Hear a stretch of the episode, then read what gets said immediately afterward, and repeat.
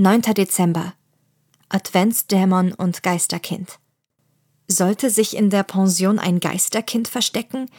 Mehrere Details deuten darauf hin.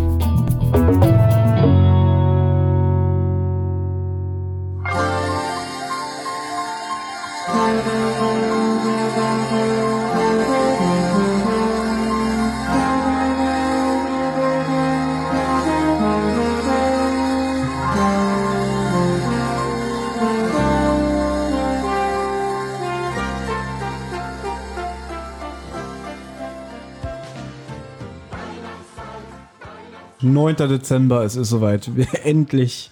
Und wisst ihr was? Wir haben ein Drittel des Hörspiels geschafft. Ist das nicht krass? Tatsächlich. Ja. Olli, kannst du vielleicht die letzten acht äh, Tage nochmal zusammenfassen? Ja, das war scheiße. Komm, der war gut, der Gag, oder? Der ist nicht schlecht, den finde ich gut, den Witz. Ja. Also, Olli, wie fing's denn an? Ja. Naja, also. Was war denn am 1. Dezember los? Weißt du das noch? Ja, ja, da haben wir das erste Türchen geöffnet. Mhm. Und so, ähm, ja, ich hatte keine Lust. Benjamin hatte auch keine Lust. Was war am 2. Dezember? Das gleiche. Nee, was war denn am 6. Dezember Genau los? das gleiche. Nee, da haben wir dich rausgeschmissen. Äh, ja, ich, aber ich meine, meine Grundstimmung war. Eigentlich hast du dich aber auch gefreut, oder? Weil du hattest ja keine Lust. Ich hatte dann, hatte ich frei gehabt an dem Tag, das Ja. war schön. Ja. Aber ich habe ja auch richtig Scheiße gebaut. Ich glaube, ich habe den Rotz- und Wasser-Adventskalender anmoderiert, obwohl wir ja hier die Zentrale machen. Oder wir haben Olli Unrecht getan, Benjamin. Nein. Weil eigentlich war das ja gut, weil er damit den Hörer darauf hingewiesen hat, dass es auch einen Rotz- und Wasser-Adventskalender gibt. Na, eigentlich war es gut, weil er dann raus war. Das, das, das steht ja außer Frage, das Ja. weiß ich ja. Können wir anfangen? Ich habe auch Gut. nur 15 Ähm, Minuten Zeit. wie äh, endete das denn gestern? Irgendwas mit einer Auflaufform? Ja, die Auflaufform, also die Deborah hat eine Auflaufform äh, vom Schrank holen wollen und äh, hat sich gewundert, dass sie so schwer war, zumindest damit nicht gerechnet. Dann ist sie gestürzt und ähm, dann sind natürlich die drei Fragezeichen und die Ferguson zur Hilfe geeilt. Und was war da drin? Eine 5, 6 Kilo schwere Kette. Und zwar die gleiche Kette, die der Krampus auch auf der Postkarte hatte. Richtig. Ich, ich habe jetzt äh, in der jetzigen Nacht, die jetzt war, drüber nachgedacht, ob das vielleicht gar nichts Besonderes ist. Vielleicht macht die öfter mal am Freitag eine Kette zum Essen. Stimmt, Freitag gibt's ja kein Fleisch, ne? Und Ja. Der war gut. Ach, der war gut, oder? Das war ja auf Benjamins aufgebaut. Der hätte ja ohne Benjamin nicht funktioniert. Ja, ich sag mal so, meistens sind deine Witze, die laufen so ein bisschen ins Leere. Und Olli hat es jetzt geschafft, da noch die Kurve zu kriegen. Weißt du, welche Witze ganz oft ins Leere laufen? Meine. ja. Ja. Justus befragt Deborah, wann sie die Auflaufform das letzte Mal benutzt hat. Und sie antwortet, na, gestern Abend für den Bodenauflauf. Ja, eigentlich benutze ich die ja tagtäglich. Bob kombiniert, dass unter diesem Umstand jemanden das in der Pension vielleicht aufgefallen ist, der sich dort schon eine Weile aufhält. Ja, also die Gäste zum Beispiel. Seit wann sind die Gäste denn da? Aber warum sollten sie das tun? Und Peter kombiniert weiter, dass Deborah die schwere Kette. Was? Deborah hat die schwere Kette dort platziert? Thomas hat es schon aufgelöst. Nee, witzig, genau. Nee, die, dass die Kette dort platziert wurde und Deborah sie ja eh früher oder später auffallen musste, weil sie ja eh diese Auflaufform immer. Weil sie ja täglich. er vergiss es. Also zurück im Foyer. Justus sieht sich um. Die anderen Gäste haben von den Ereignissen in der Küche gar Moment, nichts Moment, mitbekommen. Also erst mal, Moment, erstmal überlegt Bob und fasst zusammen, äh, nee, oder will wissen, wie lange denn die Gäste schon da sind. Weil wir Genau. nicht mehr erzählen, wie lange die Gäste jetzt Ja, genau. in diesem Haus sind. Hier Da sagt nämlich Mr. Ferguson folgendes, Thomas. Welche Daten gibt er denn preis? Also Chester Balance, alias der Haarkranz, ist schon seit einer Woche da. Genau. Audrey Falcott seit drei Tagen und Jerry McBride, der Journalist, seit gestern. Und da sagt Bob, ah, seit gestern. Bob wiederholt, ah, seit Ja, gestern. dieses Gekünste so, oh, seit gestern, muss interessant. Ja. Das mag ich sehr, weil Ich das, weiß. Ist, das ist so realistisch. Generell, wenn so die anderen Erwachsenen was erzählen und die Detektive, oh, ja, echt? Und oh, ja. nur deswegen habe ich mir das aufgeschrieben, dass Bob das sagt, weil normalerweise, das hätte ich jetzt wie Olli gesagt, irgendwie, ja, und sie packen ihre Koffer und fahren nach Hause, ja, Fall gelöst, aber da wusste ich, das wird Baby mögen, jetzt habe ich das notiert. ja. Ja, jetzt darfst du. Die gehen wieder ins Foyer. Zurück im Foyer, Justus sieht sich um, die anderen Gäste haben von den Ereignissen in der Küche nichts mitbekommen. Warum, warum spukt hier überhaupt ein Kinderschreck Krampus herum, obwohl es hier gar kein Kind gibt? Oder Justus, gibt es vielleicht doch ein Kind? Das ist so dumm, was jetzt kommt. Also fand ich dumm. Ja, weil, wenn wir uns erinnern, ein paar Folgen vorher wurden ja Gummistiefel gefunden, also so Kindergummistiefel, so rote. Und ein Teddy lag ja äh, an der Rezeption. Also vielleicht gibt's hier doch ein Kind und es wird hier irgendwie versteckt. Ja, und während sie das erzählen, Jetzt wird's albern. bückt sich Justus und hebt eine Packung Brausepulver auf. Ja, aha. Mhm. Und jetzt kombinieren sie irgendwie zusammen. Es gibt jetzt zwei Möglichkeiten. Dass A, ein Kind sich eingeschlichen hat oder B, jemand von den Gästen sein Kind versteckt. Was meint ihr denn?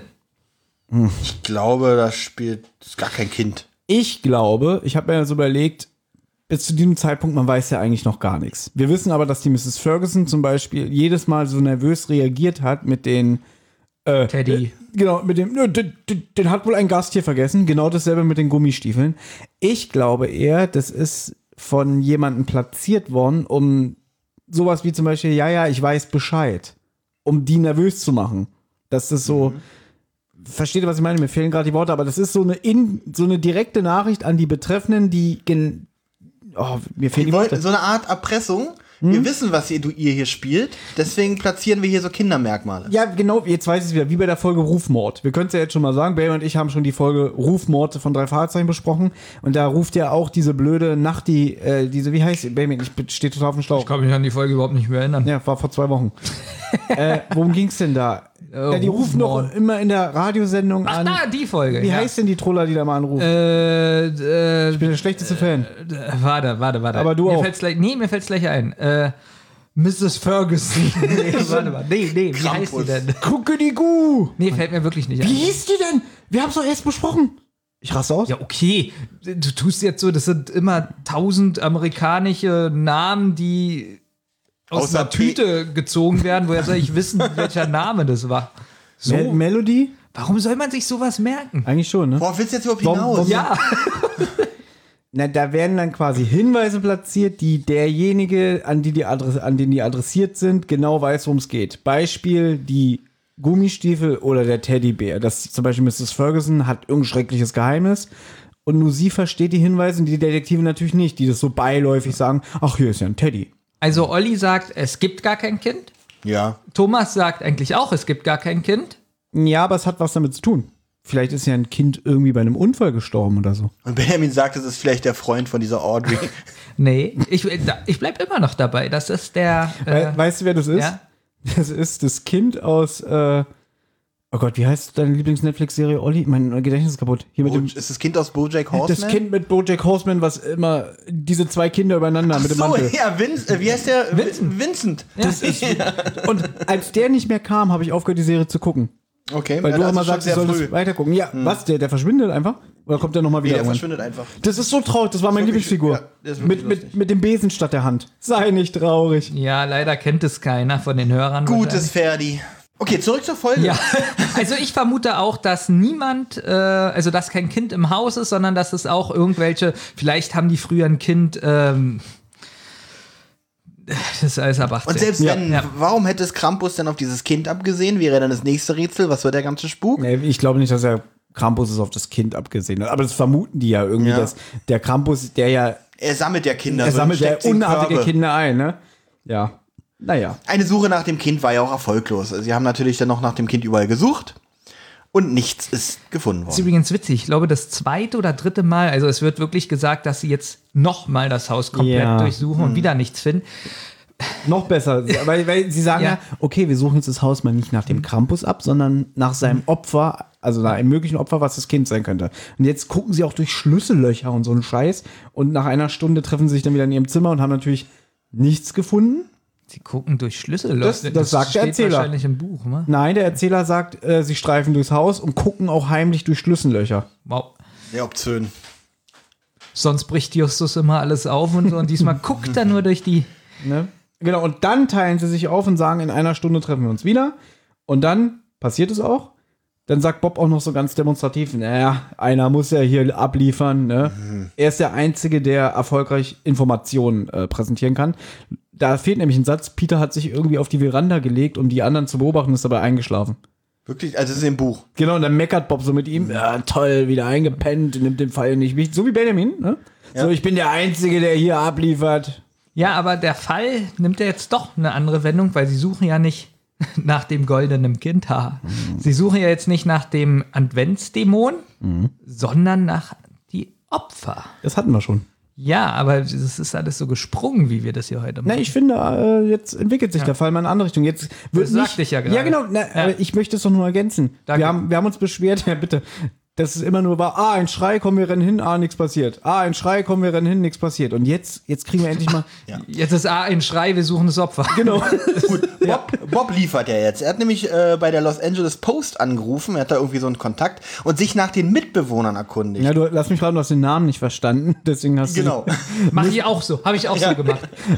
Danke. du Mrs. Grayson. Chester Balance ist tatsächlich im Immobiliengeschäft, darüber hinaus mit seiner Firma in Portland auch an einigen Wintersportresorts beteiligt. Hm, vielleicht hat er Interesse an diesem äh, Objekt dort in dieser Sugar Lane, wie heißt es? Sugarville? Oh Gott, wie heißt es? Pension. Pan- in dieser Sugar-Pension, genau. Und äh, will jetzt äh, die Leute vielleicht zum Verkaufen bewegen durch dieses Drama. Ähm, Ja, ich habe mir das übrigens aufgeschrieben, weil ähm, dass dieser Balance sie diese komfortable Gegend vielleicht für sich haben will. Die ist ja auch gerade für den wichtigen Tourismuspreis nominiert, habe ich mir extra aufgeschrieben. Ja, richtig, Hotelli. Den du genau, den. Hotelli, den ich. Ja, den Hotelli ich- habe ich auch Ja, aufgeschrieben. genau, richtig. Sehr gut. Siehst du? Und das ist tatsächlich auch schon der Cliffhanger zum nächsten Türchen. Weil damit endet die Folge. Ja, aber du musst schon sagen, dass er das, äh, dass Bob das Justus erzählt und Just ganz erstaunt ist, so man höre und staune. Okay, dann erzähle ich das jetzt. Bob hat es Justus erzählt und Ja. Justus ist ganz erstaunt, man höre und staune. Und das ist tatsächlich schon der Cliffhanger fürs nächste Türchen. Genau. So, wir möchten uns verabschieden. Wir sehen uns morgen wieder. Ich habe auch wirklich nur eine Viertelstunde Zeit heute. Also war nett mit euch. Ist war ganz schön schnell durchgerannt. Wir haben nicht über die Musik gesprochen, dass zwischendurch ganz schöne Klaviermusik eingespielt wurde. Aber gut. Ja, die Musik ist übrigens, kommt das erste Mal, also kann ich sie bewusst nennen in der Folge, das Hexenhandy. Oh, und die findest du schlecht, die Ja, Folge. Aber es die Musik ist gut. Die Musik ist gut. Gut. Tschüss. Wir wünschen noch einen schönen Abend. Ja, bis morgen. Tschüss.